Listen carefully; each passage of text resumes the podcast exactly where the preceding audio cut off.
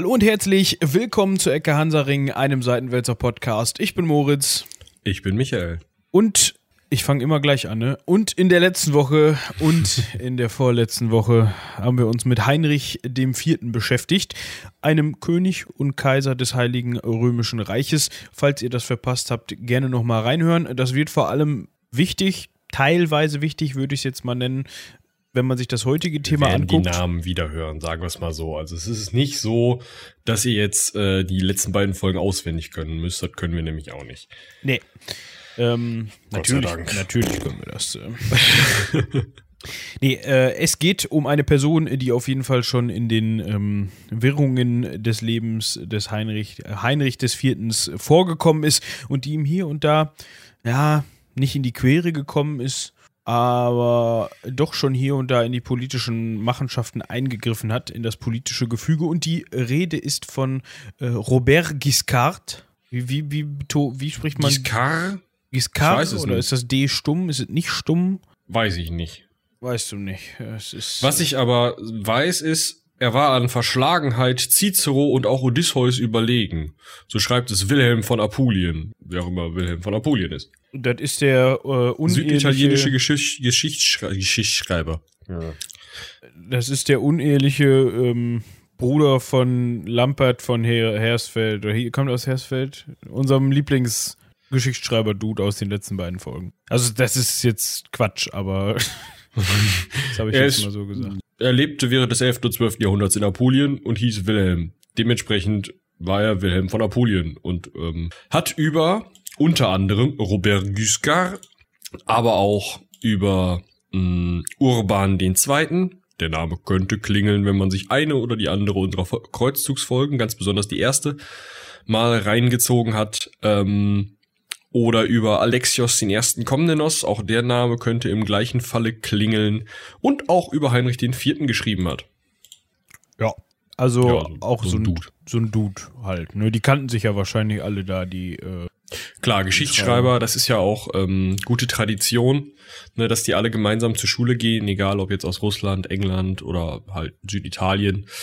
Ne, man kennt sich. Und die haben halt Das auch immer ihre Jahreshauptversammlung, wo die sich dann gegenseitig Genau. Sachen vorlesen, Genau. die sie aufgeschrieben haben. Das ist, wie sich alle Studenten kennen und so.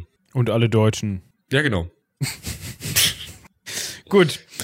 Ähm, Haben wir das auch geklärt? Also ähm, der Kumpel von Lampert von Hersfeld, Wilhelm äh, von Apulien, schrieb halt, dass der Robert Guiscard Guiscard hieß, was ähm, ja sowas wie Schlauberger oder Besserwisser vielleicht heißt, übersetzt, weil er eben so verschlagen oder verschlagener war als Cicero oder Odysseus. Wobei ich jetzt auch nicht ganz raus habe, warum Cicero so verschlagen gewesen sein soll. Es sei denn, man konnotiert verschlagen positiv, weil der halt nur politisch ziemlich kluge Reden gehalten hat. Aber wir verrennen uns, glaube ich, auch. ja. Erstmal sollten wir vielleicht festhalten, mh, wenn man nach diesem Robert Giscard googelt, dann wird man als erstes rausfinden, dass der ein normannischer Herrscher war. Jetzt haben wir aber also gerade Wikinger. Ja, ja, das war jetzt noch verwirrender wahrscheinlich für alle, die äh, nicht dauerhaft bei uns dabei sind. Ja, warum, warum Wikinger und Normannen und hä, ich dachte, das wäre in Frankreich, hat unter anderem mit den Roloniden zu tun. Ähm, Über die wir noch sprechen müssen eigentlich, oder? ja, aber das kommt ja noch. Ja, ja, das zeitlich passt das ja noch nicht. Mm, Aber er kommt also aus der Normandie Ja, und ähm, wieso schreibt jetzt ein, äh, oh Gott, äh, Wilhelm von Apulien über einen normannischen Herrscher? Ich dachte, Apulien ist in Italien. Ja, das ist die Stiefelspitze, das habe ich gerade noch mal versucht rauszufinden. Ähm, das ist die Stiefelspitze, nee Quatsch, die, die, der Stiefelabsatz sozusagen von Italien. Also bis zu diesem äh, Sporn, äh, der da so äh, noch in, äh, in die Adria reicht. Der Sporn etwas nördlich von Bari, dessen Spitze Vieste heißt. Ich habe keine Ahnung, ob ihr damit jetzt wirklich was anfangen könnt, aber wenn ihr euch so eine Italienkarte vorstellt, ist das halt so ein Stiefel. Und sozusagen da, wo die Stulpe des Stiefels sich so einmal überschlägt nach hinten, da, also in die Adria rein, da äh, endet Apulien und es endet halt südlich eben auf diesem Zipfel. In Apulien liegen so bekannte Städte wie das gerade erwähnte Bari, aber auch das wahrscheinlich noch häufiger recht wichtige äh, Tarent. Also ich dachte, du redest jetzt von Monopoly. Nee, genau, das wollte ich nämlich noch erwähnen. Und die tolle Stadt Monopoly. Ich hoffe, dass der Name des, des Spiels nicht aus dieser Stadt herrührt, weil ich würde dann da mal auf die Suche nach einer Schlossallee gehen, aber bitte. Könnte schwierig werden, aber vielleicht gibt's da auch eine, man weiß es nicht. Also wenn ich Bürgermeister der Stadt Monopoly wäre, würde ich meine Straßen nur nach allen Schlossalleen benennen, in jeder Sprache, in der das Spiel rausgekommen wäre, weil ich es witzig fände. Aber ich bin nicht Bürgermeister dieser Stadt. Das, das käme dann gleich nach dem, nach dem Premier von, äh, äh, boah, ich komme da immer durcheinander. War das Turkmenistan? Ja, von Turkmenistan. du meinst diesen Nazarbayev oder was, der da selber Disco macht und äh, Pferdedenkmäler aufstellt? Ja, ja, der verbietet vor allem halt auch in der Hauptstadt äh, alles andere als äh, alle anderen Autos äh, außer die mit der Farbe weiß. Also. Schick. Du musst ein weißes Auto fahren in Aschgabat, sonst kommst du da nicht rein. Und es muss sauber Schick. sein. Ja, wenn, ne? Ja, wenn Dann schon, halt denn schon. Können wir ja auch noch mal eine Folge drüber machen. Vielleicht mal so ein bisschen in die Neuzeit fahren und uns einen bekloppten Diktator angucken. Ist auch immer witzig. Puh, das können wir machen. So, aber im Moment, ähm, wir sind ab, mal wieder abgeschweift. Schwiffen. Schwiffen? Ja, ich war Schwiffen. mir gerade unsicher. Also, ähm, wir hatten gerade darüber geredet, dass Wilhelm von Apulien ein süditalienischer äh, Schreiberling über Robert Guiscard, einen Wikinger mit französischem Namen, schreibt.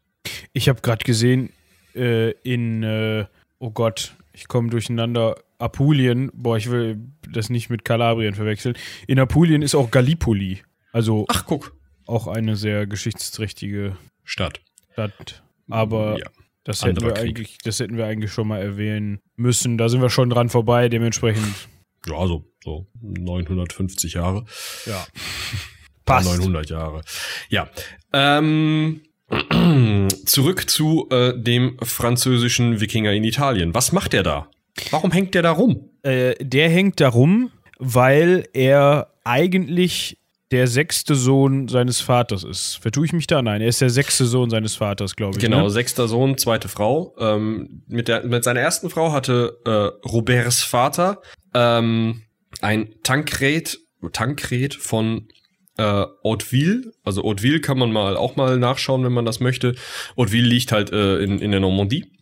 Und ähm, dieser Tankred war eben ein ähm, Fürst in der Normandie unter anderem äh, zur gleichen oder sagen wir zumindest zur ähnlichen Zeit wie Wilhelm der Eroberer, der ähm, 1035, also wir bewegen uns in der Kante zwischen 1035 und 1070 sowas, ne? Ja. Also etwas früher und zur gleichen Zeit wie äh, Heinrich IV.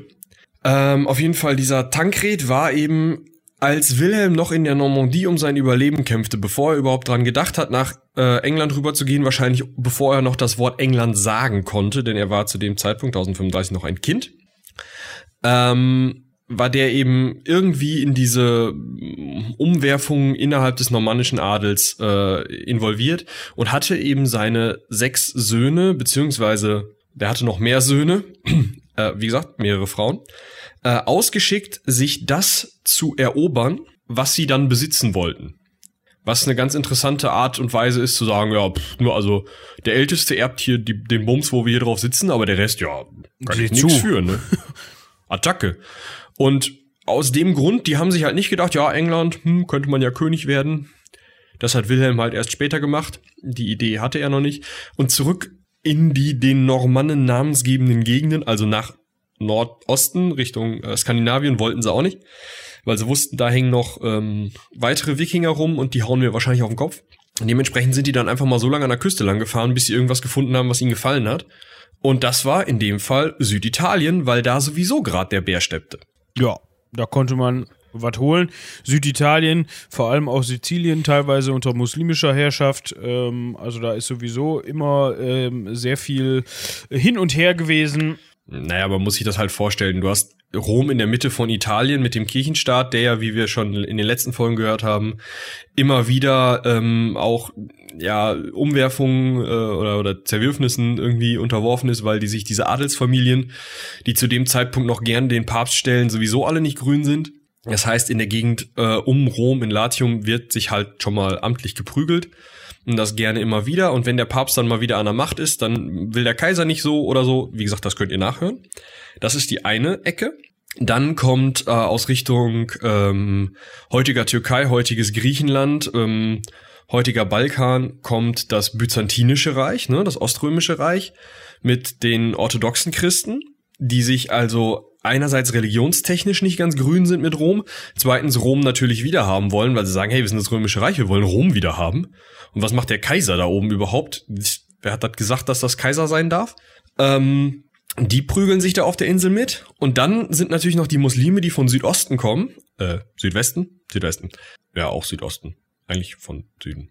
Hm. Ja, ähm, passt schon. ja, also es sind keine Ägypter ähm, oder oder ähm, irgendwie, dass die aus Palästina kommen würden oder so, sondern äh, in dem Fall ist es so, dass die aus ähm, Richtung ähm, heutiges Marokko und so die Kante. Heutiges Tunesien. Ich glaube, der ja. äh, Sultan, der dafür zuständig war, saß in Tunis, kann das sein? Tunis oder Tripolis, irgendwie sowas. Ja, Tun, Tunis meine ich, mhm. weil das ist halt auch so. Ja, da, also da, auf jeden Fall da aus Süd, Südost kamen eben äh, Muslime, die unter anderem eben äh, Sizilien erobert hatten zu dem Zeitpunkt und Malta. Genau, und Tunis ist ja, das ist ja nur ein Katzensprung da eben rüber. Genau. Das kannst ja. du fast sehen. Genau. Ja, vielleicht auch nicht ganz. Nee, kannst aber, du nicht, aber. also musst du schon gut gucken können. Das sind so, aber, das sind so 100, 150 Kilometer äh, Küste ja, gut dazwischen. gucken, äh, sag ich ja. Küste vor allem, äh, Wasser dazwischen, so. Mhm. Ähm, ja, also ne, wir haben also hier einen wundervollen Hexenkessel, in dem sich die Normannen natürlich denken, oh, wenn ihr euch alle prügelt, dann hau ich euch auch mal auf den Kopf und dann kriege ich hier bestimmt noch ein Stück Land ab. Ja. Und weil einige seiner Brüder vor ihm, nämlich auch schon diesen Gedanken hatten, hat sich der Robert gedacht, ah, hier in Normandie, da sind die Verhältnisse sowieso geklärt und in Frankreich sowieso, wir gehen mal da runter und gucken mal, vielleicht hat ein Brüderchen von mir ja hier irgendwie noch was, ein Stück Land übrig oder so und äh, Vielleicht kann, kann man da irgendwie was machen. So der, also von wegen in der Normandie waren die Verhältnisse geklärt, irgendwann hatte sich Wilhelm halt durchgesetzt, ne?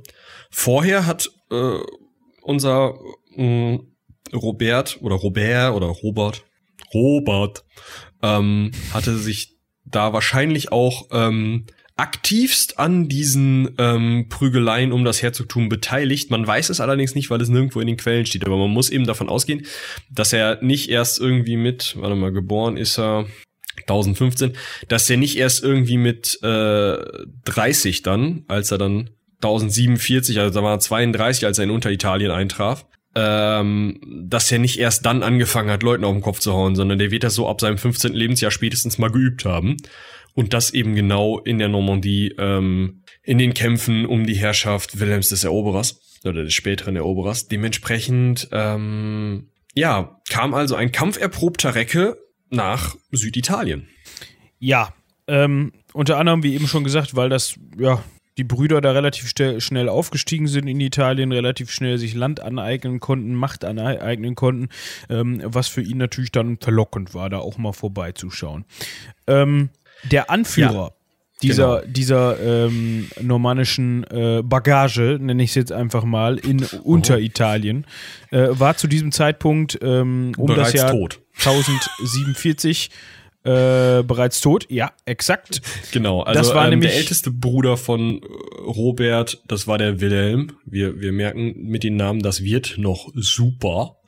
Wilhelm Eisenarm, um dazu zu, äh, um das nochmal dazu zu erwähnen, das ist ein schöner Name. Das ist ja, fast ist wie, wie, wie, Björn Eisenseite für alle. Ja, genau. Vikings-Fans. Oh, ja, wobei man bei Björn Eisenseite nicht weiß, ob es den gab. Aber naja. Bei Wilhelm Eisenarm habe ich aber noch nicht rausgefunden können, warum der Mann denn Eisenarm heißt. Vielleicht hat er mal irgendeinem gehörig was auf die Schnauze gehauen. Und ja, oder mal irgendwie ein Schwert mit dem Arm abgefangen oder sowas.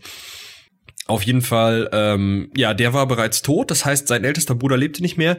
Und der zweitälteste Bruder, ein Drogo, auch ein sehr schöner Name, ähm, war zu dem der, Zeitpunkt. Der war aber nicht Karl. Bäh. Ähm, war zu dem Zeitpunkt eben dann ähm, Herrscher von den von den Normannen eroberten Teilen Apuliens, die er von Melfi aus regierte und Melfi ist jetzt da, wo, wenn Italien wirklich ein Stiefel wäre, der Reißverschluss unten enden würde. Oder? Ich hatte Melfi hier eben noch. Ja, doch. Melfi. Ja. Wo der Reißverschluss, ach, der seitliche Reißverschluss. Ja, genau. Ja, äh, so Knöchelhöhe vielleicht, etwas. Ja, genau. Ja, ah, ja. Trag so selten ja. Stiefel. Ja, ich mag die auch lieber zum Schnüren, aber ähm, genau, äh, und da saß eben dieser Drogo und Robert kam dann da an und sagte, ja, Brüderchen, hör mal zu. Vatan hat da oben irgendwie äh, immer noch zu tun oder ist schon tot und irgendwie ist das nix. Ähm, kannst du mir hier nicht mal eben einen Lehen geben? Ich suche mir da so ein Türmchen oder sowas und dann, ähm, ne, mache ich hier mal so ein bisschen mit. Und der Bruder hatte ihn gesehen und wahrscheinlich war das so ein, der Bruder saß so auf seinem Trönchen und dann kam halt ihr äh, Arnold Schwarzenegger rein, weißt du? Also der Robert hatte halt einen der besten, also einen sehr guten Ruf, was das Kämpferische angeht und sollte eben noch verschlagen gewesen sein, wenn man seinem Nach äh, also seinem Spitznamen glauben darf, diesem Giscard. Ähm, wahrscheinlich war das nicht so cool, als der da reinkam und der Bruder dachte, der Drogo dachte sich schon so, pff, nee, den hier? Nee, geh, geh du mal irgendwie ähm, weg. genau, wir brauchen nicht noch einen von Vaters, von Vaters ja. äh, Bagage. Was soll hier. das hier werden?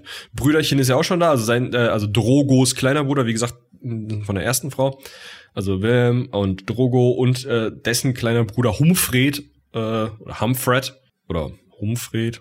Ich Am weiß es nicht. Ich versuch's gerade französisch. Um, um, umfré. Umfré. Oh, umfré, umfré, ja. Also, der Typ auf jeden Fall hing da auch schon am Hof rum. Und es war irgendwie auch klar, dass der ähm, sozusagen der nächste Nachfolger von diesem Drogo werden sollte. Wahrscheinlich wollten die auch für ihre Kinder oder für irgendeinen dieser Söhne dieses ähm, diese Herrschaft, die war damals noch nicht irgendwie als Herrschaft etabliert. Also es war nicht so, dass die sich schon Grafen nennen durften oder sowas, sondern einfach diese Herrschaft, die sie da ausgeübt ähm, haben, ähm, dass die wahrscheinlich irgendwann an einen der Söhne dieser älteren Halbbrüder von von äh, Robert übergehen sollten. Und dementsprechend haben die dann halt versucht, diesen diesen Emporkömmling oder diesen Halbbruder möglichst aus der Nummer rauszuhalten, haben ihm halt gesagt, ja, ganz ehrlich, geh woanders kämpfen. Was weiß ich denn? Hier in 40 Jahren fängt ein Kreuzzug an, geh doch damit. Sowas halt. ja, genau. Ähm, also man wollte sich natürlich jetzt nicht da Konkurrenz aus dem eigenen Haus schaffen, ganz einfach. Und ja. ich könnte mir auch noch vorstellen, ähm, ist aber nur so eine, so eine, so eine Spekulation, keine Ahnung. Ähm, Robert war ja nun mal der erste oder der erstgeborene Sohn der zweiten Frau seines Vaters. Und äh, Drogo und ähm, Wilhelm und auch hier Onfray äh, sind ja aus erster. Humfred. Humfred, das ist schön. Sind ja, sind ja auch aus erster Ehe. Vielleicht gab es da ja unter den Brüdern auch schon so ein, ja, du bist aber nicht von meiner Mama, so ungefähr, weißt du? Ja, das kann man sich durchaus vorstellen, genau. Keine Ahnung, war jetzt nur so ein, um das Ganze nochmal so. Das wird irgendwie spannend gewesen sein da untereinander. Ähm, auf jeden Fall kann man festhalten, dass ähm, Robert nicht willkommen war am Hof seines Bruders und dementsprechend sich einfach als als ganz einfacher Söldner, auch ohne irgendwie auf den Adelstitel, den er sich vielleicht noch aus, aus der Normandie ausrechnete oder so, ähm, zu, ähm, zu pochen oder so, hat er sich einfach als Söldner bei Pandulf von Capua äh, anstellen lassen. Ja, das ist auch ein schöner Name, ne? Pandulf. Pandulf. Capua. Capua ist übrigens die Stadt, ähm, äh, wer, ähm, ich wollte gerade sagen Gladiator, äh, aber nein, wer, ähm, die Serie. Ach, wie hieß der Dude denn jetzt noch? Spartacus. Spartacus, genau. Der findet doch in Capua statt, oder nicht? Das weiß ich nicht, das kann sein. Es liegt auf jeden Fall nur ein Stückchen nördlich von Neapel.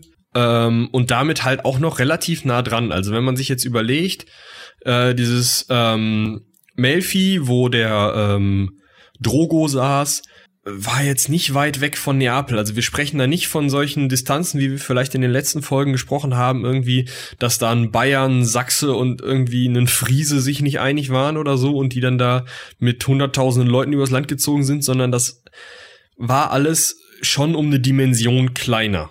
Ja. Ja. Und da hat er sich auf jeden Fall bei dem Pandulf da verdingt. Und ähm, von dem äh, hat er auch ein Lehen bekommen, nämlich die Burg Scribla in Nordkalabrien, die habe ich jetzt auch schon rausgesucht. Ähm, die liegt jetzt wirklich sozusagen im Fußgewölbe des Stiefels. Also, ähm, wenn man, das ist aber schwierig zu beschreiben.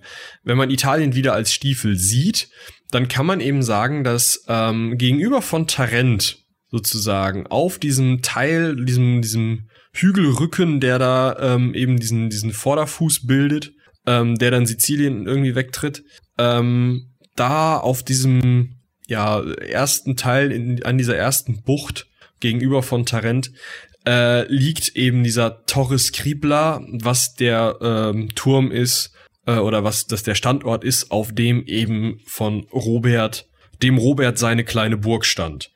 Das war also das erste Lehen, was sich dieser Robert da selber ähm, gesichert hat. Also es war nicht so, dass er irgendwie über seine Familienbeziehung oder sowas sowas bekommen hatte, sondern es war wirklich so, dass er sich das ähm, erkämpft hatte und dass er da dann eben als Belohnung dafür eine kleine Motte, ne, so, so ein Holztürmchen mit ähm, irgendwie einer Palisade drum zubekommen hat und das Ganze eben ähm, in einer Ebene, die auch noch total Malaria verseucht war. Also eine Top-Gegend eigentlich, super. Ja. Er hat dann ganz fix gemerkt, ah, das gefällt mir jetzt nicht ganz so gut. Wir gehen mal woanders hin. Wir gehen mal nach San Marco Argentano. Schön, klingt, klingt toll. Ich google's mal. San Marco Argentano. In Corsenza, ja gut, das ist nicht so weit weg. Heute auch ein kleines Dörfchen. Ähm, und das war eben nicht mehr in dieser Ebene, was glaube ich ganz angenehm ist. Ähm, Sieht nett aus, ne? Ja, eigentlich schon. Ja, und von da aus ähm, hat er dann so eine Art Eroberungszug gestartet. Also er hatte eben so seinen, seinen ähm, Rückzugsort und hatte eben ähm, statt dieser hölzernen Motte sich dann in San Marco auch direkt noch eine, einen schönen Steinturm gebaut und sich da eben einfach als, ja, heute würde man es Raubritter nennen. Wahrscheinlich gab es das damals noch nicht, weil er auch nicht so richtig Ritter war. Aber so als jemand, ähm, der eigentlich wirklich ja, statt so richtig Eroberungen zu starten, mehr so, ja, irgendwen überfällt, der vorbeikommt oder vielleicht mal eine Nachbarstadt ähm, ausplündert oder sowas. Die hatten nicht mal Pferde. Also es war wirklich so, dass die mit vielleicht 60 Mann ähm, die ähm, vermutlich, äh, so sagt es die Quelle, aus entlaufenen Balkansklaven äh, bestand, also aus Leuten, die wahrscheinlich unter byzantinischer Kontrolle gestanden hatten, weil da die Sklaverei dann noch, noch um einiges höher gehalten wurde. Ähm, das heißt aber nicht, dass es hier nicht, also es ist hier keine Leibeigenen oder sowas gab, auf keinen Fall. Ähm, aber eben vom Balkan aus, das spricht dann schon eher für, für das byzantinische Reich. Ähm, ja, auf jeden Fall waren das halt 60 Mann die da irgendwie mal so ein Dorf geplündert haben oder mal irgendeinen so Handelszug ausgehoben haben oder irgendwie solche Veranstaltungen. Aber man kann sich da jetzt nicht vorstellen, dass man da irgendwie eine schlagkräftige Armee hat, mit der jetzt anfängt, ganz Italien zu erobern, sondern das waren halt 60 Mannekes. Ja, also so wirklich gegen befestigte Städte mit Stadtmauer und, und, und äh, Verteidigung in Form von irgendeiner Stadtmiliz oder so, ähm, obwohl man mit dem Wort Miliz da auch vorsichtig sein muss, ähm, aber ihr wisst, glaube ich, was ich meine, konnten die halt auch einfach nichts ausrichten, ausrichten äh, in der Mangelung von genug Männern oder irgendwelchen anderen, ähm, irgendwelcher anderer starker Bewaffnung. Ähm, diesen, ähm, dieses Manko hat er dann ausgeglichen im Jahr 1050. Da hat er nämlich geheiratet. Und zwar äh, die Alberada von äh, Buonalbergo. Schön, klingt. Ja. ja. Ähm, und die hat nämlich durch ihren ähm, Neffen. Muss das, also meinst du, das war der Neffe schon, der dann gesagt hat, ja, hier, kann ich mir schon vorstellen, ne? Ich meine, 1050, da ist der Robert Giscard halt auch schon 35. Und da kann das schon sein, dass der Neffe von dieser Adalberger dann halt vielleicht auch schon Anführer und ein paar 20 war und das nicht irgendwie ihr Vater war oder so, ne? Ja, also so sagt es zumindest die Quelle. Ja. Ähm, auf jeden Fall hat Robert dann als Mitgift für diese äh, Heirat äh, etwa 200 Krieger überlassen, äh, was ja in dem Moment dann seine Handelsmöglichkeiten, äh, Handlungsmöglichkeiten doch ein bisschen gesteigert haben. Ne? Also ja, 60 also gegen 200. Ähm, ja, das sind 260 Mann, sagen wir mal 250, vielleicht ein bisschen Schwund ist ja immer. Und vielleicht kannst du mal einen von den 200 nicht gebrauchen. Ähm, das heißt aber eben, dass er jetzt zumindest als hilfreicher Kollege von diesem äh, Neffen von dieser Adalbe Albera Alberada, ähm, von diesem schlimmer Name, ja. von diesem Girard von äh, Bunalbergo, ähm, durchaus mit dem zu rechnen ist. Also wir haben wirklich 200 Krieger, das ist, oder 250 Krieger, das ist schon in den Konflikten, die da ausgefochten werden, eine Menge. Also es ist halt nicht so, dass man sich eben genau diese großen Feldschlachten, die wir sonst schon mal uns vorstellen dürfen, mit vielleicht 1000 Leuten oder so vorstellen können, sondern ähm, da gilt wahrscheinlich noch mehr, was Patrick damals äh, auch schon gesagt hatte, man muss da mal eine Null wegstreichen. Hier vielleicht keine Null wegstreichen, aber da kann man sich eben vorstellen, da stehen dann 250, 300 Leute auf der einen Seite und dann lass halt mal 500 auf der anderen Seite sein. Ne? Also da werden jetzt keine großen Reiche mitgemacht. Ja, also kann man jetzt so festhalten, ähm, dass sich der Roberta so langsam etabliert in Süditalien. Ähm, währenddessen in Melfi sein Bruder Drogo so ein bisschen, ja. Äh, Eigentlich reißt er einfach die Hufe hoch. Ja, der kommt, der kommt, der kommt versehentlich so weg. Und zwar kommt er versehentlich weg, ähm, weil äh, die, ja, ich nenne es jetzt mal unterdrückte Bevölkerung sich dann gedacht hat, ha, das mit den Normannen hier, das gefällt uns nicht ganz so. Wir müssen die mal da jetzt ähm, in, in, in Eigenjustiz aus ihrem Sessel befördern. Das hat dann auch so weit geklappt, dass der, dass der Graf Drogo dementsprechend weggekommen ist, aber sein Bruder, von dem wir eben schon gehört haben, Humfred, hat dann wohl gedacht, so nicht und hat das Ganze ziemlich blutig niedergeschlagen. Also was die Blutigkeit angeht, ja, stand sich das im nicht, in nichts nach, was sie da veranstaltet haben. Heraus kam auf jeden Fall, dass Humfred ähm, dann in Jetzt dem Moment war. Graf war, Anführer in, in Melfi war, genau, und äh, wahrscheinlich die Bevölkerung genauso unterdrückt hat wie Drogo vor ihm.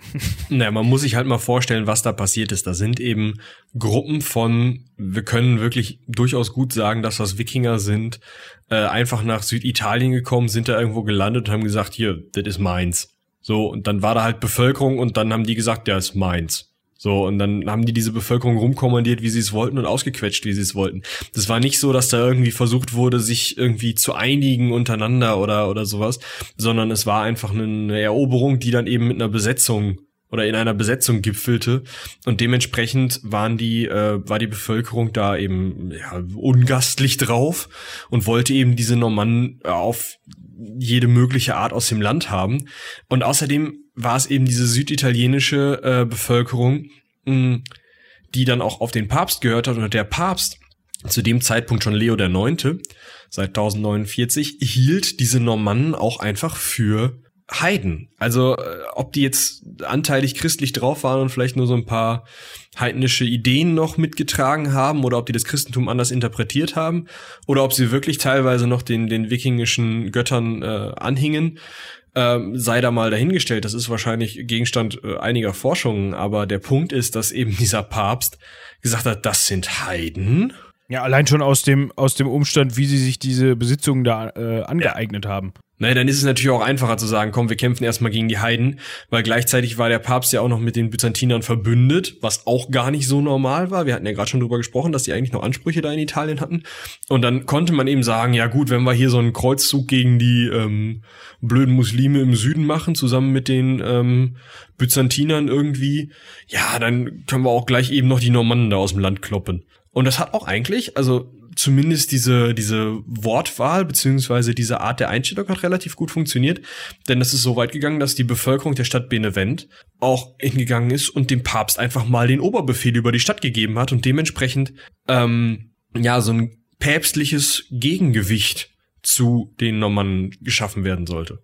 Ja, ähm, er hat dann unter anderem noch, also Papst Leo der Neunte, neun, genau. ja, ähm, hat dann noch von äh, Heinrich III, Vattern von Heinrich IV, von dem wir in den letzten beiden Wochen relativ viel gehört haben, ähm, äh, zu diesem Unterfangen ihn mit äh, ja, 300 bis 400 ähm, Männern als Schutztruppe ausgestattet.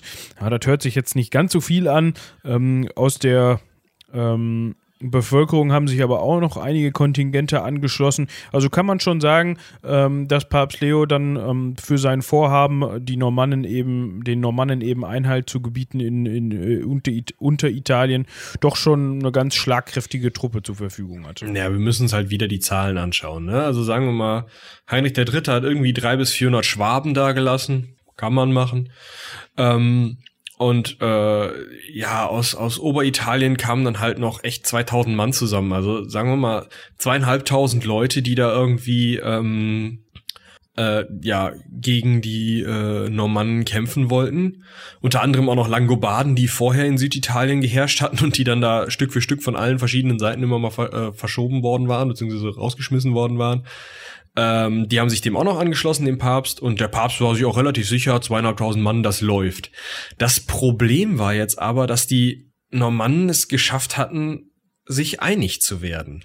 Also die, normalerweise haben die sich halt dreckig unter Fingernagel nicht gegenseitig gegönnt. Die haben wirklich äh, um jeden Meter Land gekämpft. Man hat das ja gerade schon gehört. Nee, ich will meinem Bruder nicht irgendwie einen Lehen geben. Ach du, dann komm doch zu mir. Ich kämpf hier gegen den, äh, gegen deinen Bruder. Kannst du bei mir einen Lehen haben? Dann kannst du mit gegen deinen Bruder kämpfen. Ja, oh klar, super. Und das waren halt zwölf verschiedene äh, normannische Herrscher, die da in Süditalien rumkrebsten. Also das muss wirklich eher so ein Dorfkonflikt untereinander, ein Kleinstadtkonflikt untereinander gewesen sein und weniger eben ein großer Konflikt von, von irgendwelchen Staatsgebilden. Ähm, trotzdem war es so, dass diese Normannen sich einig waren, wir, wenn wir uns untereinander prügeln wollen, brauchen wir erstmal Ruhe aus dem Norden. Dementsprechend halten wir erstmal den Kaiser, die Langobarden, den Papst und alles, was damit zusammenhängt, erstmal hier aus unserem Herrschaftsbereich raus. Und wenn man sich dann überlegt, dass der äh, Robert selber ja schon 250 Mann unter seinem Kommando hatte, dann waren das zwölf irgendwelche ähm, ja Herrscher. Sagen wir mal, jeder von denen hätte nur 300 Mann unter seinem Kommando gehabt, hast du schon 3600 Leute. Das ist schon mal mehr, als der Papst da äh, aufstellt. Klar, die Rechnungen sind jetzt komplett Spekulation und übertrieben, aber ähm, oder wahrscheinlich für manche übertrieben, für manche untertrieben. Man weiß es nicht genau, aber ähm, da wird sich schon ein ziemlich ordentliches normannisches Heer versammelt haben, um dem Papst da Einhalt zu gebieten. Und trotzdem haben die ähm, Normannen erstmal gesagt, oh, kannst uns hier auch einfach mit der Gegend belehnen, dann machen wir weiter wie vorher und äh, hauen statt deinen Leuten und den Langobarden erstmal den Byzantinern auf die Mappe. Wie wär's? Fand der Papst jetzt nicht so. Ja, weil er ja im Umkehrschluss mit den Byzantinern zu dem Zeitpunkt auch noch äh, rumgekungelt hat, ne?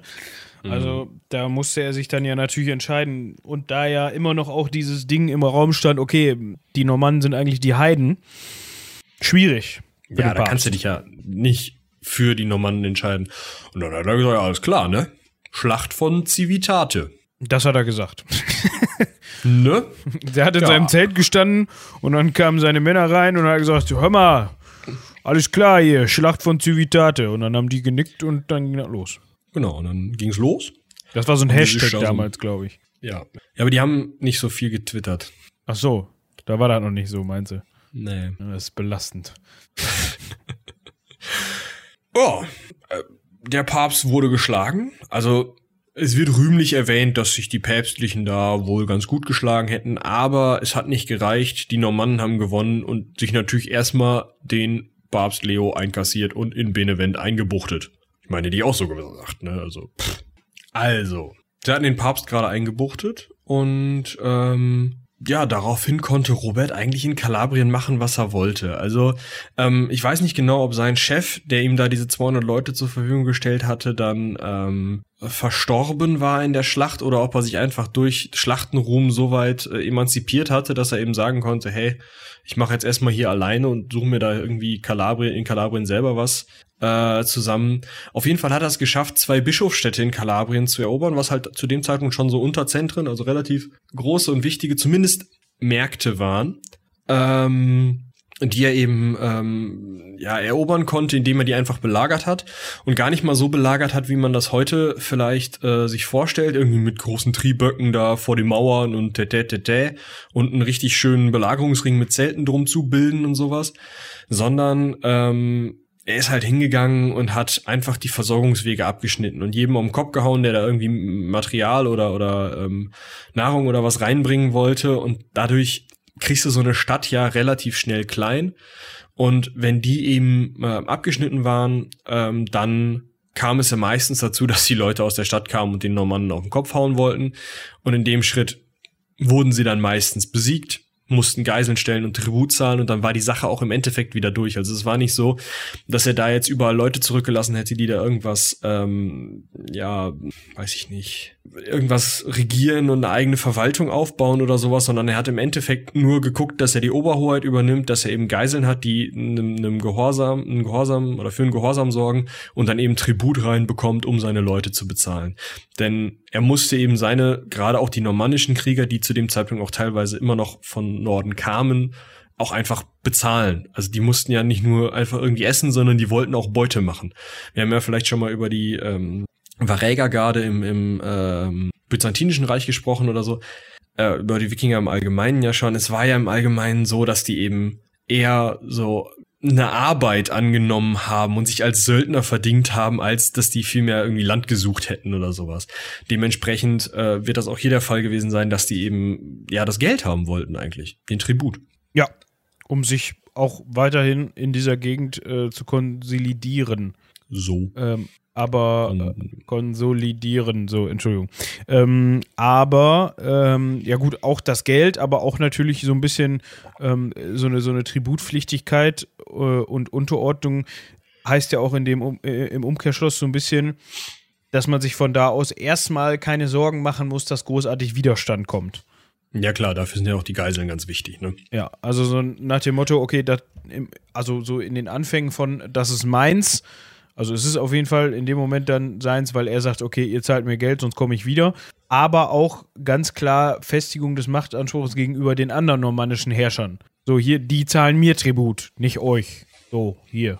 Genau. Das ist ja sowieso ein Problem. Diese anderen normannischen Herrscher, klar, war irgendwie der Humfred, Roberts, El Roberts ältester äh, oder älterer Halbbruder, ähm, durchaus etabliert da als irgendwie Herrscher der Normannen ähm, in Apulien, aber er war eben nicht ähm, etabliert als Herrscher von ganz Süditalien, sondern er war halt eben für seinen kleinen Teil da zuständig und hatte halt immer wieder mit unterschiedlichen Leuten Streit und das war eben nicht besonders erfolgreich. Der saß da in seinem Melfi und ja, pff, saß da halt so rum, ne? Und Robert dagegen hat es natürlich geschafft, gerade eben durch diese beiden Bischofsstädte wirklich viel an, an Macht, an Einfluss zu gewinnen und sich immer stärker ähm, ja, eigentlich zum, zum Mitherrscher irgendwie oder zum, zum nächsten in der Rangfolge vielleicht aufzuschwingen. Äh, und dementsprechend war der Humfried dann auch ein kleines bisschen neidisch und hat den Robert auch erstmal einsch äh, einsperren lassen, ne? Klar. So hier, Brüderchen, komm mal her, wir feiern ein Fest, ziehen wir da eine Brübe, ab irgendwie in den Kerker, dann lernst du mal, wie das ist, ne? Dann machst du sowas nicht mehr. Hat er sich so gedacht? Ja, hat er sich gedacht. Ja. 1057 hat er sich gedacht, ist mir egal, wir machen jetzt mal weiter mit dem Bums hier, wo wir das aufgehört ist, haben. Genau, er ist halt einfach rausgekommen und hat direkt weitergemacht. War ja. scheißegal. Hat er da halt ein bisschen im Kerker gesessen und sich wahrscheinlich währenddessen überlegt, welche Stadt er als nächstes angeht. Ähm, ja. Hinzu kam noch, äh, dass sein jüngerer Bruder äh, Roger seit neuestem auch in Unteritalien Roger. unterwegs waren. Uh, Roger, genau. Roger. Genau, das wird toll, weil dein Sohn ist dann Roger Roger. der, der Sohn von Roger. Genau. Ah, okay. Ähm, und mit dem hat er ähm, dann zusammengearbeitet. Das war wohl äh, ein gutes Team in dem Sinne. Und ähm, also, ja, weitestgehend Gens, sagen wir mal so, ähm, und hat dann äh, Roger mal eben ähm, das Kommando über Kalabrien übertragen und ähm, zusammen ist man dann ja, gegen Aufständische vorgegangen, hat weiterhin Städte erobert. Ähm, ja, man konnte eben einfach sich jetzt aufteilen. Man hatte zwei Kommandanten, die eben äh, fähig waren und sich untereinander so weit vertrauen konnten, dass sie sich nicht gegenseitig in den Rücken fallen. Und das war einfach ja eine Doppelung der Streitkraft im Endeffekt, weil man eben nicht mehr mit allen Leuten immer an einem Ort sein musste, damit das dieses Heer und dieses Reich irgendwie zusammenbleibt, sondern du konntest dich jetzt auf einmal zweiteilen. Und dann kam eben noch dazu, dass der Humfred auch noch die Hufe hochgerissen hat. Der hatte zwar, wie ich das ja vorher schon angedeutet hatte, irgendwie so einen Nachfolger, so einen Sohn, der da vielleicht irgendwie innerhalb der Familie ein bisschen mehr Anspruch hatte und es irgendwie vielleicht, ja, auf den Thron hätte schaffen können, wenn er zu dem Zeitpunkt schon mündig gewesen wäre. Das Problem ist aber, der Robert Giscard war zu dem Zeitpunkt halt schon ziemlich mächtig Und dementsprechend konnte dieser unmündige Nachfolger beziehungsweise die Regenten dieses unmündigen Nachfolgers überhaupt nicht dagegen äh, anstinken. Und dementsprechend hat dann durch diese Übernahme, also erstmal durch seine eigenen Gebiete, aber dann eben zusätzlich noch durch die äh, Übernahme Apuliens, das er dann eben von seinem Halbbruder geerbt hat, hat war Robert Guiscard dann eben der Anführer der Normannen in Süditalien, die es auch geschaffen haben, äh, geschafft haben oder der es geschafft hat, die so weit zu vereinen, dass sie zumindest gegen äußere Kräfte gemeinsam standen und sich dann vielleicht zwar noch ein bisschen untereinander geprügelt haben, aber gar nicht mehr äh, so stark. Also es hat auch einfach kein anderer Graf seinem Anspruch widersprochen und ihn dann angegriffen in dem Moment, wo er seine Herrschaft da erstmal aufbauen musste in Apulien. Oder zumindest da erstmal hin musste und das erstmal irgendwie den Nachlass seines Bruders regeln.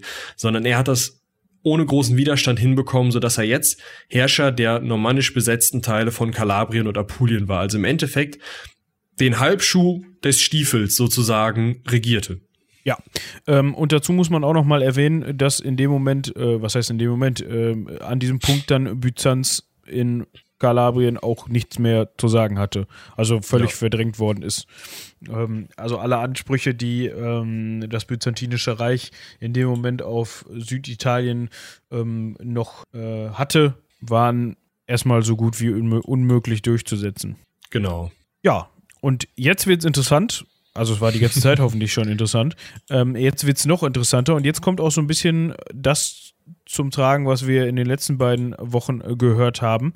Ähm, und zwar, wir erinnern uns daran, dass ja, um diese Zeit herum versucht worden ist, das Papsttum ein wenig zu reformieren, dass da einige Sachen geändert werden sollten. Ähm, unter anderem auch ganz zum Widerspruch des damals noch Königs des Heiligen Römischen Reichs, Heinrich IV, von dem wir letzte Woche sehr viel gehört haben. Und dass dementsprechend der Papst sowohl Stress von Norden bekommen hat, als auch vermeintlichen Stress von Süden, weil man war sich ja eigentlich immer noch nicht grün mit dem Papst von normannischer Seite aus. Also, ja, die Normannen waren immer noch als Ungläubige verschrien. Ja, dementsprechend war es sehr äh, verwunderlich, ne? vielleicht nicht unbedingt verwunderlich, aber äh, zumindest ähm, hat es das vorher nicht gegeben, dass man sich von päpstlicher Seite aus an die Normannen gewandt hat und ähm, die als Verbündete im Kampf vor allem auch gegen den deutschen König haben wollte. Was natürlich einfach eine 180-Grad-Wendung ist, ne? Vorher die Ungläubigen und jetzt, ja, jetzt wenn der König kommt und der hat uns zwar schon zehnmal gegen die Normannen geholfen, aber pff, wenn der jetzt so einen Scheiß erzählt, nee, Jungs, kommt ihr? Und die Jungs haben sich nicht zweimal bitten lassen, besonders weil der Papst auch einfach ähm, beste äh, Angebote gemacht hat. Er hat ähm, äh, die beiden Fürsten Richard von Capua und eben Robert Guiscard ähm, in den, also als Lehnsleute angenommen. Er hat also diesen Richard von Capua wahrscheinlich zum Grafen von Capua gemacht, von päpstlicher Hand aus, was natürlich ähm, extrem wichtig ist für so ein, äh, ne, für die Legitimation, für nicht mehr so aufständische Bevölkerung drunter vielleicht. Also hat eben da ein Reich in, um Capua geschaffen und für Robert Guiscard hat er noch wesentlich mehr getan, indem er hingegangen ist und ihn in den Herzogsstand erhoben hat. Herzog ist ein unter König, das ist also schon ziemlich cool. Und zwar war er dann Herzog von Apulien und Kalabrien, also bestätigterweise dessen, was er sich da erobert hatte, und des zukünftigen Sizilien. Das heißt, der Papst hat ihm auch noch gesagt, in welcher Eroberung er jetzt bitte weiter also in welche Richtung er weiter erobern soll, so rum. Wo, in welche Richtung es weitergeht. Was natürlich dann genau. für den Papst in dem Sinne auch recht praktisch ist. Wir hatten ähm, in der Einführung schon erwähnt, dass Sizilien ja von muslimischer Hand aus äh, erobert worden ist, beziehungsweise unter muslimischem Einfluss stand. Ähm, aus ähm, äh, dem heutigen Tunesien, wahrscheinlich aus, ähm, oder habe ich mich jetzt vertan, aus äh, ja, doch, Tunis, Tripolis, Tunis, die Ecke. Ähm, Genau. Da kann man dann ja auch gleich mal zwei Fliegen mit einer Klappe schlagen und äh, die, die anderen Ungläubigen von den Ungläubigen, die jetzt eigentlich gar nicht mehr so ungläubig sind, verdrängen lassen. Die Halbungläubigen von den, also die richtig Ungläubigen von den Halbungläubigen verdrängen lassen, genau. Das ist eine super Idee, das machen wir mal so. Genau. Hat sich der Papst gedacht, hat es auch durchgezogen, ne? Ja, und, und äh, wenn, wenn sich der, der Machtfaktor aus dem Süden, der einem eigentlich gar nicht so genehm ist, dann kann der sich lieber noch weiter Richtung Süden begeben und ja, bitte. richten ne? und kommt dann vielleicht nicht auf die Idee, Richtung Norden zu gehen. Ja? Hat auch geklappt, ne? Hat geklappt. Kann man da jetzt einfach mal so sagen. Ja. Ähm, ja, wie gerade schon angekündigt, äh, Robert und eben auch Roger, beziehungsweise Roger, wenn, wenn Michi das lieber ist. Robert und Roger oder Robert und Roger. Äh, Robert und Roger, gut, bleiben wir jetzt bei Robert und Roger, ähm, haben oder sich Roger. daraufhin. Roger geht auch, ist auch schön, oder? Roger. Ja. Ja. Ja, dann Ro Roger und Robert. Roger wäre ja dann fast schon wieder. Englisch. Ähm, Ja, die beiden Rows auf jeden Fall. Big Row und Little Row. Nicht? ja. Jetzt musst du dem Pausentool sagen, dass er diese ewig lange Pause drin lassen soll. Ja, aber das, das wird nicht passieren. Also es gab jetzt hier gerade so eine, so, eine, so eine peinliche Stille, falls jemanden das interessiert. Die kann er sich dann Minutenlang. Minuten, die kann er sich dann äh, selber simulieren, indem er einmal kurz auf Stopp drückt, nachdem Wichi, Wichi den, den, den, den Mitz gemacht hat. Ja, danke. Äh, ich mag sowas, wenn man Anfangsbuchstaben umdreht. Die Wegstaben verbuchselt, meinst du? Ja, genau. Ähm, man hat sich dann auf jeden Fall gemeinsam Richtung Sizilien gewandt. Ähm, dazu musste man erstmal äh, die Stadt Reggio Calabria erobern. Das ist quasi die Hafenstadt, äh, die ja das beste Einfalltor Richtung Sizilien bietet. Und von da aus konnte man sich dann Messina widmen. Das hat der ein oder andere auch schon mal vor allem im Zusammenhang mit den Kreuzzügen, ge äh, Kreuzzügen gehört. Ähm, Also vielleicht mal eben zum, zum Verständnis, wo Reggio Calabria und Messina liegen. Das sind halt wirklich die beiden Spitzen. Ne? Also Reggio Calabria ist so auf dem nördlichen Teil der Stiefelspitze von Italien Messina ist halt wirklich exakt da an der ähm, östlichsten äh, Spitze Siziliens, jetzt hat er ziemlich weit rausgezoomt, an der östlichen Spitze Siziliens. Also es ist schon irgendwo klar, von da nach da kannst du super rüberfahren und dann gibt's halt auf den Kopf. Ja, also die beiden Städte liegen sich quasi äh, gegenüber an den beiden Wie Küsten. Calais und Dingsbums ähm, Norden hier. Ach, wie heißt das denn? Dover. Genau. Ja. Nur halt näher, näher zusammen als Calais und Dover, aber im Endeffekt von der von der Position her sehr ähnlich. Ähm, also wenn man Messina ähm, halten möchte, wollte, musste man auch Reggio Calabria halten und äh, ja, das Ja, ging nur zusammen. War schwierig, das, äh, das äh, getrennt anzugehen oder Messina irgendwie zu umgehen. Deshalb hat man da ähm, diesen Schritt getätigt. Ja, ähm, Wir können da festhalten, dass ähm, auf der einen Seite, äh, nachdem eben Reggio Calabria und äh, Messina erobert waren, ähm, der äh, Roger, Roger, Roger, ähm, eben sich auf Sizilien umgetan hat, aber die Kontrolle ähm, der Eroberung anteilig noch bei äh, Robert oder Robert blieb. Ähm, und auf der anderen Seite, also in den zehn, in den nächsten zehn Jahren von ungefähr 1060, wo Reggio Calabria fiel, bis ungefähr 1070 wurden eben große Teile Nordsiziliens erobert.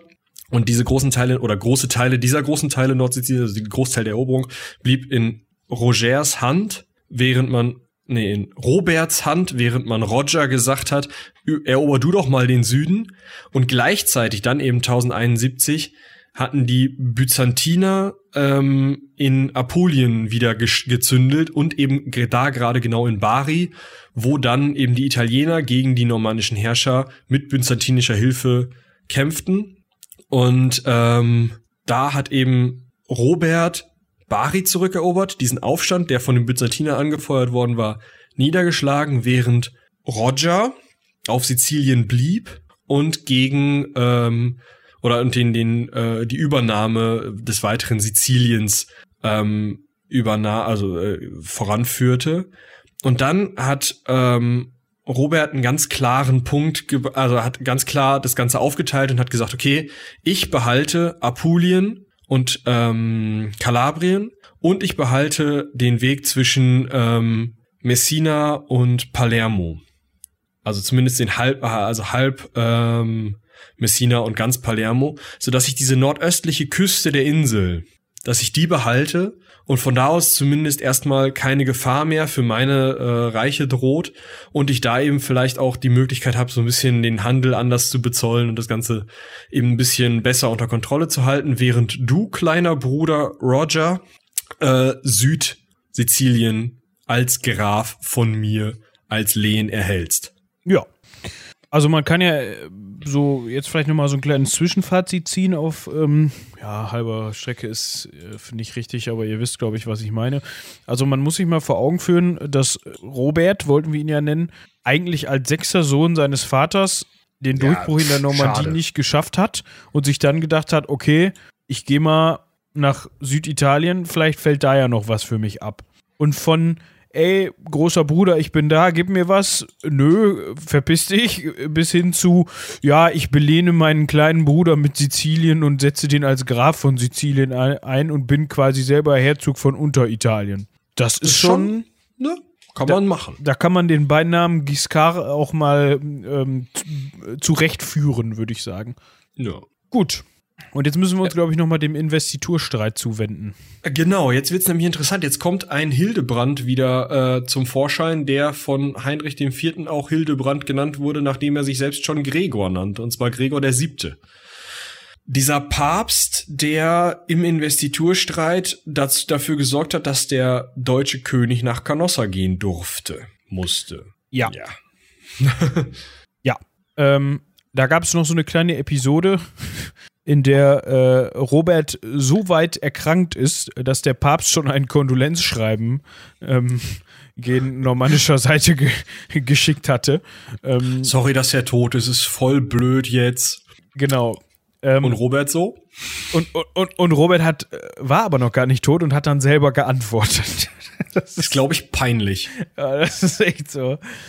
Will ich mal, du schickst so eine Todeskarte und sechs Wochen später kommt ein Brief zurück mit Alter. ich bin nicht tot. Mann.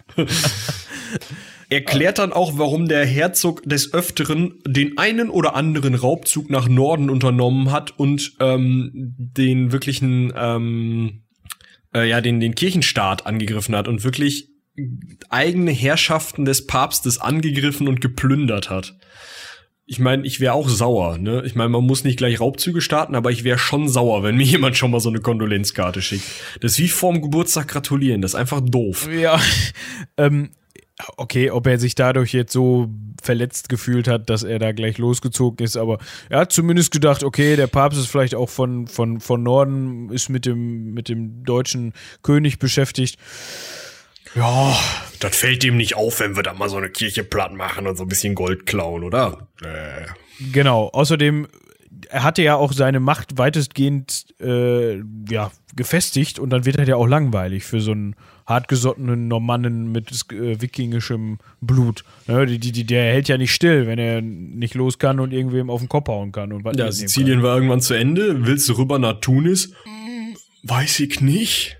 Da kann man doch eher mal nach Norden gehen, besonders wo der Bruder ja Sizilien kontrolliert und man nicht selber. Ja, ja, genau. Ähm, das fand der Papst Gregor gar nicht gut und äh, wir haben ja Papst Gregor dafür in Erinnerung, dass er eins besonders gut konnte. Exkommunizieren, exkommunizieren. Das ist, lässt sich nicht schreien. ähm, ja, vielleicht auf, nee, auf Latein. Exkommunicatio. Exkommunikatio. Ja, das lässt sich besser schreien als exkommunizieren. Ja, ist ja auch wurscht. Auf jeden Fall hat er ihn aus der Kirche geschmissen. Was muss man eigentlich dafür tun, dass man heutzutage noch exkommuniziert wird? Du bist Evangele, oder? Ja, kann man überhaupt bei den Evangelien exkommuniziert werden? Nee. Oh. Ja, aber, aber du könntest exkommuniziert also ich, werden. Ähm, ja, ähm, du wirst auch exkommuniziert, wenn du aus der Kirche raustrittst. Weil im Endeffekt ist das ja nur das Excommunio, also aus der Kommunion, aus diesem Abendmahlsverbund, aus dieser Gruppe von Leuten, die da Backoblaten essen dürfen. Ja, aber das ist ja langweilig. Also ich meine, dass du dich so daneben benimmst, dass die Kirche sagt, ey, hör mal zu, das geht nicht mehr. Kirchenbann. Ähm, ja, das machen die heute nicht mehr offiziell eigentlich. Warum nicht? ich weiß nicht, warum die das nicht mehr machen.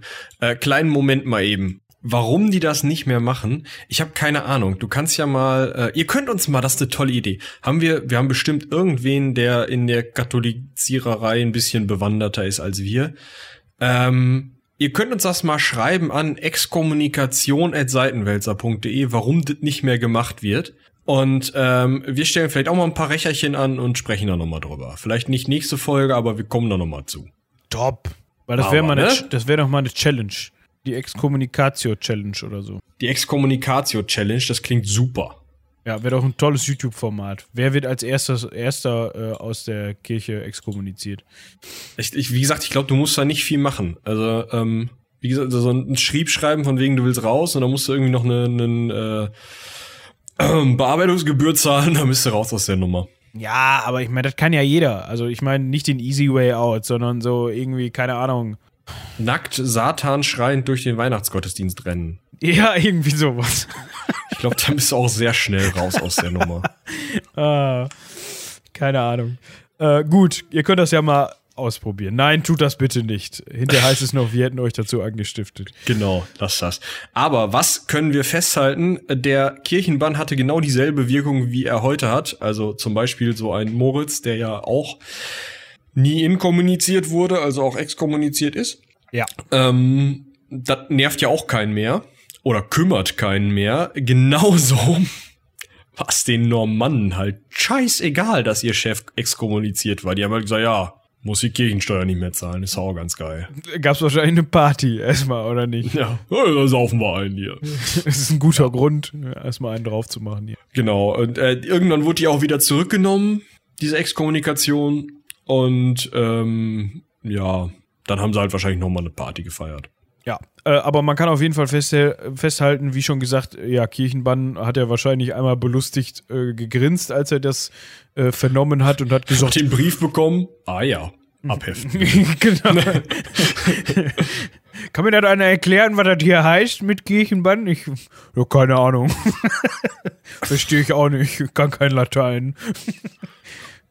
ja, auf jeden Fall ähm, haben sich dann ja der, der, das haben wir ja alles schon letzte Folge oder vorletzte Folge gehört, haben sich ja Papst und König, also Heinrich und äh, äh, Hildebrand, also Ge Gregor VII, ähm, immer mehr in die Haare bekommen und das, was äh, Gregor bei ähm, Robert geübt hatte, hat er dann bei Heinrich nochmal durchgezogen und hat den ja exkommuniziert. Er hat gesagt, so, der ist jetzt aus der Kirche raus, jetzt habe ich hier keinen mehr in Italien, der mir helfen kann. Robert, Du bist du hast jetzt doch Truppen. doch nicht mehr exkommuniziert. Ähm, ja, der hat sich erst ein bisschen geziert. Der hat das Friedensangebot erstmal nicht äh, angenommen, beziehungsweise hat den erstmal zappeln lassen. Hat unter anderem auch Gesandte zum König geschickt, also zu Heinrich. Äh, hat sich angehört, was da ähm, ähm, Was der Heinrich dazu zu sagen hat, ob man da nicht vielleicht, ob der nicht Lehnsherr sein möchte, ne, dass man da halt irgendwie seinen Titel herbekommt. Irgendwoher musste man ja den Titel kriegen. genau, Ähm, aber ja, das war dann nicht so. Nee, der hat sich da mal mit dem Rechenschieber hingesetzt, hat ausgerechnet, Truppen des äh, Kaisers Heinrich, wenn der hier runterkommt und mir mein Lehen wegnehmen will, hm, Truppen des Papstes, ja gut, die paar Polizei-Heinis da aus, aus Rom. Ja, das ist einfach. Ähm, der Papst kann nichts gegen mich machen und wenn er mich exkommuniziert, muss ich nur noch eine Party bezahlen. Geht. Ja. Ne, nehmen wir den als Lehnsherrn. Ja, weil, weil man muss sich das jetzt mal vor Augen halten. Ähm, da, Robert war zu dem Zeitpunkt ein Herrscher, dem eigentlich nur ein, eine andere Macht äh, gefährlich werden konnte, die ihn truppentechnisch, also militärisch. Was ist jetzt los? Das Rauschen, Moment. Ich muss mal eine Tür zumachen. So. Ähm, also es konnte ihm nur jemand gefährlich werden, der ihn militärisch schlagen konnte. Äh, also ihn hat. konnte der Papst halten nicht. Genau. Es hat, es hat halt eben keiner die, also er hat sich halt irgendwie von solchen Formalitäten wie einem Kirchenbann halt, ja, nichts. Hat ihn halt nicht interessiert. Genau, nichts vorschreiben lassen in dem Sinne und so war er halt relativ safe. Und er hatte halt seine Leute auch so weit unter Kontrolle, dass die ihm gesagt haben, du, ob du jetzt in der Kirche bist oder nicht, ich weiß, wenn ich mucke, haust du mir auf den Kopf und das will ich nicht. Deshalb mach mal, was du willst. Und dann hat er sich halt auch noch mit dem Richard von Capua, der ja auch schon erwähnt war, diesem Grafen von Capua, ähm, noch ausgesöhnt und einfach dafür gesorgt, dass weitere Verbündete des Papstes ähm, nichts mehr gegen die Normannen machen konnten, denn die, äh, die Langobarden waren ja noch in Süditalien teilweise unterwegs, aber dieser ähm, äh, Richard hatte gegen die immer mal wieder gekämpft und zusammen haben sie die dann noch platt gemacht. Die waren aber die einzigen richtigen Verbündeten des Papstes zu dem Zeitpunkt. Das heißt, ab dann war der Papst mehr oder weniger abhängig von diesen Normannen, die da in seinem südlichen Vorgarten saßen. Ja. Jetzt können wir uns nochmal dieser Episode äh, widmen, die, ähm, wo wir den Robert Giscard auch in den letzten Folgen schon mal erwähnt haben. Ähm, und zwar gab es da ja die äh, Episode mit Heinrich und äh, dem Papst, dass ähm, Heinrich gen Rom gezogen ist und der Papst daraufhin in der Engelsburg Schutz gesucht hat. Und ja, dem Heinrich, äh, dem Heinrich wollte ich gerade schon sagen, dem, dem Robert ein Hilfegesuch hat zukommen lassen. Genau, und also ein Hilfegesuch. Ähm, er hatte halt keine, also er wusste halt nicht mehr, wen er da jetzt überhaupt noch rufen sollte. Und äh, dementsprechend ist Robert dann, nachdem er wieder inkommuniziert worden war, also wir Richtung jetzt, Rom gezogen. Wir befinden uns jetzt hier äh, in den 80er Jahren. Genau, also Anfang der 80er. Ähm, beziehungsweise, ähm, also, ups, das war der Fuß meines hm, Ständers hier. Also, egal. Ja, ja. ähm, ähm, sogar noch Ende der 70er, Anfang der 80er Jahre, ne?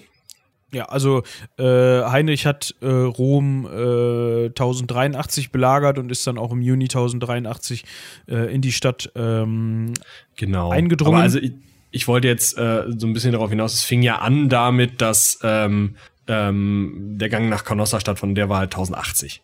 Ja. ja. Aber genau, und dann ist ähm, Robert nach Rom gekommen und er hat jetzt nicht unbedingt das gemacht, was der Papst sich dazu gedacht hatte, ne?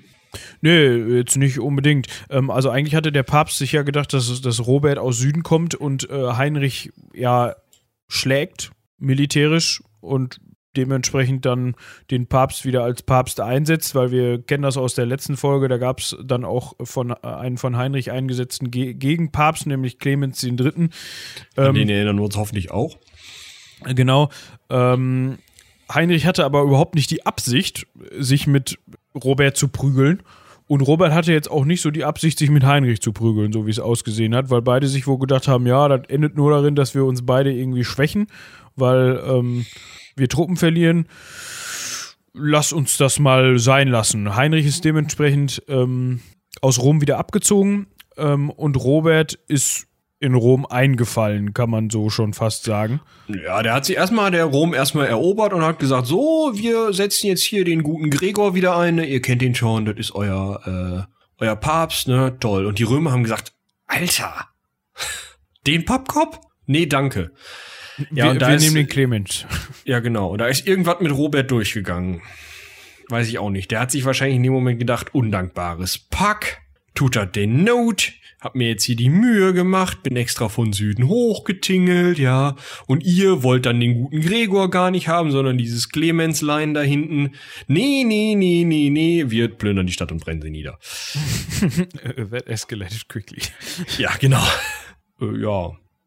Ähm, geschätzte drei Viertel der Stadt lagen in Trümmern. Schade. Ja.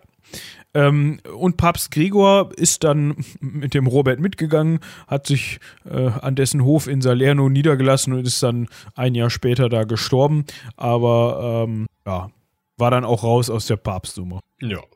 Was noch eine interessante äh, und auch zu seinem, also zu Roberts Tod führende äh, Veranstaltung war. Ähm, im, in Süditalien hatte sich Robert ja zu dem Zeitpunkt schon echt ganz gut eingerichtet und hatte dann die Idee, mit wem prügeln wir uns denn immer? Wir hatten gerade schon gesagt, ja, Tunesien, hm, nach Tunis runter, habe ich keinen Bock drauf. Nach Norden, da sitzt der Papst und außerdem kommt da irgendwann der Kaiser, ist auch nervig. Aber Kaiser ist doch eigentlich ein geilen Titel. Ja. Was können wir denn da machen? Wo sitzt denn noch ein Kaiser?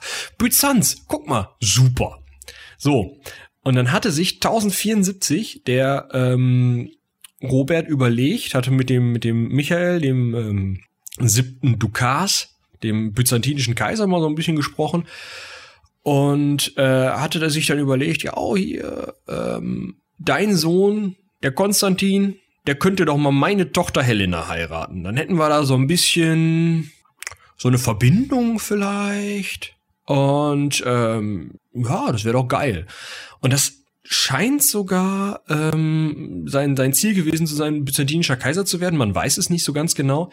Aber er hat eben einige Feldzüge gegen Byzanz geführt, gerade dann als Alexios Komnenos, der Typ, der dann den, das Ersuchen an den Papst gerichtet hat, dass es doch bitte irgendwie Hilfe geben sollte gegen die bösen, bösen Seldschuken und da das Heilige Land zurückerobert werden soll und so, woraus dann diese Kreuzzugsbewegung entstanden ist. Ähm, gegen den ist Robert dann auch tatsächlich zu Felde gezogen. Also ist wirklich hingegangen und durch Griechenland wollte er bis nach Konstantinopel und äh, den, den Kaiser da wegkloppen und dann Kaiser Robert Erste vom Byzantinischen Reich werden. So scheint es zumindest. Ähm, allerdings hat er nicht mit den Venezianern gerechnet, die ihm da mal die Flotte unterm Arsch weggekloppt haben. Und ähm, hat es aber trotzdem geschafft, äh, bei Durazzo, also ähm, schon auf der, auf der ja, Balkanseite, ähm, die Byzantiner durchaus auch zu schlagen. Also es war nicht so, dass er da überhaupt keine äh, Chance hatte. Allerdings kam dann eben diese Nummer, dass Gregor eben schrieb so, du, ich sitze hier in Engelsburg, so ein Clemens klopft, ganz blöde Nummer. Und dann musste Robert halt eben in seinem Verständnis als ähm, Lehnsmann zurück und ähm, ja, konnte dann eben die Eroberung Griechenlands gegen die Byzantiner nicht aufrechterhalten, hat, hat er seinen Sohn zurückgelassen, der konnte sich aber nur zurückziehen und das Ganze hat irgendwie alles nicht so richtig geklappt. Ähm, ja, und verstarb dann auf dem Zug durch Griechenland beziehungsweise ähm, im Ionischen Meer auf der Insel Kefalonia. Eben schauen, wo die genau liegt. Ähm, das finde ich natürlich jetzt nicht so schnell raus. Warum ähm, denn nicht? Weil ich das schon zugemacht habe, weil das immer so viel äh, Bandbreite zieht. Ach so. so. Ja gut, das sind so Probleme. Ähm, ähm, auf jeden Fall auf einer griechischen Insel ist er dann verstorben. Ähm, wahrscheinlich im Alter, das muss man sich ja auch überlegen, äh, im Alter von 70 Jahren, wahrscheinlich an Typhus oder Ruhe, also irgendeiner fiesen Krankheit, nicht an Alter. Ähm, ja, und dann hat sein Sohn Bohemund von Tarent übernommen, konnte sich aber nur noch zurückziehen und dann eben also nicht eine normannische Herrschaft in Byzanz aufbauen. Trotzdem ist Bohemund von Tarent noch wichtig, und zwar für unsere Kreuzzugsfolgen. Genau. Wenn ihr da mehr über Bohemund von Tarent erfahren wollt, dann empfehlen wir euch vor allem ähm, die Folge über den ersten Kreuzzug. Äh, Kefalonia liegt auf jeden Fall ähm, im Ionischen Meer, wie Michi eben schon sagte. Also das ist äh, westgriechische Inseln äh, und nicht in der Ägäis, ähm, was man ja vielleicht eher mit griechischen Inseln verbinden würde. Ähm, die ist ja, ist schwierig zu beschreiben. Ist eine ziemlich große Insel. Ähm, Südgriechenland würde ich sagen. Ähm, die liegt so auf der Höhe der ähm, ähm auf der Höhe des Golfs von Korinth. Ja, also wenn man vom, vom Stiefel runter äh, zielt, ähm, sagen wir mal, eine gerade Linie bis Kreta vielleicht zieht, dann liegt Kefalonia da auf dieser Linie nördlich von ähm, Dingens von, wie heißt das Ding denn da, diesem, diesem großen Teil da. Ist das die? Nee, das ist doch nicht die ist. Ach, ich ungebildeter Klotz. Du meinst die, die, du meinst jetzt die Peloponnes oder was meinst du? Ja, genau, Peloponnes. Ich sag doch, ich ungebildeter Klotz. Ja. Ja. Also der liegt auf dem Übergang, äh, äh, Kefalonia liegt, wie gesagt, Golf von Korinth, das ist ja diese, äh, dieses Gewässer, ähm, was das Fest, ja, Festland in Anführungsstrichen von Griechenland äh, und die Peloponnes trennt. Ähm, mhm. Und da, das ist, liegt quasi vor dem Eingang ähm, äh, des Golfs von Korinth. Ja. Ja. Also Robert Guiscard auf dem Weg zum Kaisertum von Byzanz gestorben. Und sein Sohn Bohemund von Tarent hat zumindest einen Teil davon ähm, noch erreicht. Er hat nämlich das Fürstentum Antiochia erobert im ersten Kreuzzug, aber wie gesagt, da hört ihr dann mehr drüber. Wie es in Süditalien weiterging, das bestimmte äh, Roger, Roger, der erste von ähm, Sizilien, der sich dann nach der Zusammenfassung aller ähm, Gebiete, die Robert und er äh, erobert hatten, ähm, ja, eben da eben als Her zum Herrscher aufgeschwungen hat. Und sein Sohn Roger, Ro Roger, der Zweite, äh, war dann auch König von Sizilien. Er noch nicht, ne? Er war nur Graf von Sizilien. Genau. Und ähm, ja, der hat eben diese Herrschaft über Sizilien übernommen. Und was noch ganz ähm, interessant ist, Ähm, er hat in Sizilien eine sehr äh, tolerante Politik gefahren und es so geschafft, eine ziemliche kulturelle Blüte in ähm, äh, Sizilien aufzubauen, dadurch, dass eben ähm, die Muslime dort und genauso wie die Juden ihre ähm, Religion weiter ausüben durften, nur eine Extrasteuer zahlen mussten, wie es vorher unter muslimischer Herrschaft für Christen und Juden war. Sodass diese drei Bevölkerungsgruppen untereinander voneinander profitieren konnten und eben so eine so eine Gemeinschaft aufbauen konnten. Das ging sogar so weit, dass ähm, die der Großteil der Infanterietruppen, die äh, die Sizilianer dann in der nächsten Zeit in den Krieg geführt haben, tatsächlich muslimische Infanterietruppen waren, weil die äh, eben dadurch, dass sie ähm, auf dem Land, also außerhalb der Städte, äh, zu Leibeigenen erklärt worden waren, dann eben für ihre neuen Herren kämpfen mussten. Und ähm, außerdem zogen dann eben Italiener ins Land. Also es hat eine ziemlich, einen ziemlichen einen Schmelztiegel der Kulturen gegeben. Muss ein ziemlich interessantes Gebiet gewesen sein zu dem Zeitpunkt. Klingt so, als sollte man da mal eine richtig schöne, aufwendige Historienserie drüber drehen. Klingt so und äh, es klingt meiner Meinung nach so, als sollten wir eigentlich mal ähm, Ecke Hansaring unterwegs genau dahin machen. Nach Sizilien. Ja. Wenn die uns unsere Mafia-Folge nicht übel nehmen. Vielleicht hängen da auch schon so, so Bilder, weißt du, so. Dann kriegen wir direkt äh, den ersten Tag im Hotel Pferdekopf-Scheiße. Genau. Dann wissen wir, dass wir wieder gehen können. Ja. Ja, dann vielleicht doch lieber äh, Süditalien. Ja, können wir auch machen. Ja. Ja. Und so viel würde ich sagen zu äh, Robert, Giscard. Giscard. Oder Robert Giscard. Güs- Gü- Gü- Güskat. Güs- Güskats, äh, Güskats Robert. Genau. ja. Ich hoffe, es hat euch gefallen. Ja, das hoffe ich auch. Ähm, wir haben noch was vergessen, was ganz wichtig ist, was wir jede Folge machen. Ich komme nicht drauf. Vielleicht kommen unsere Zuhörer drauf. Ihr könnt uns mal eine E-Mail schreiben. An crossselling.seitenwälzer.de. Uh. ja. ja, hört in unsere anderen Formate rein. Ähm, die sind wahrscheinlich ungefähr genauso spannend und haben genauso viele Eroberungen. Ganz besonders das Heldenpicknick, ähm, unseren Herrn Alexander, unsere Hörspiele eben. Ähm, Björn auf seinem Turn. Äh, spontan, spontan, da wird es wahrscheinlich bald wieder ein paar mehr, äh, ein paar neue Folgen geben. So jedes Mal so spontan, spontan, ah, da gab es jetzt auch mal wieder eine Folge vom halben Jahr. Und dann so. Nee, äh, wir haben, wir haben äh, neulich Planungen angefangen. Ein bis zwei Folgen sollten da wieder äh, langsam, also sie sind in der Konzeptionsphase, so sehr man spontan auch konzeptieren kann. ja.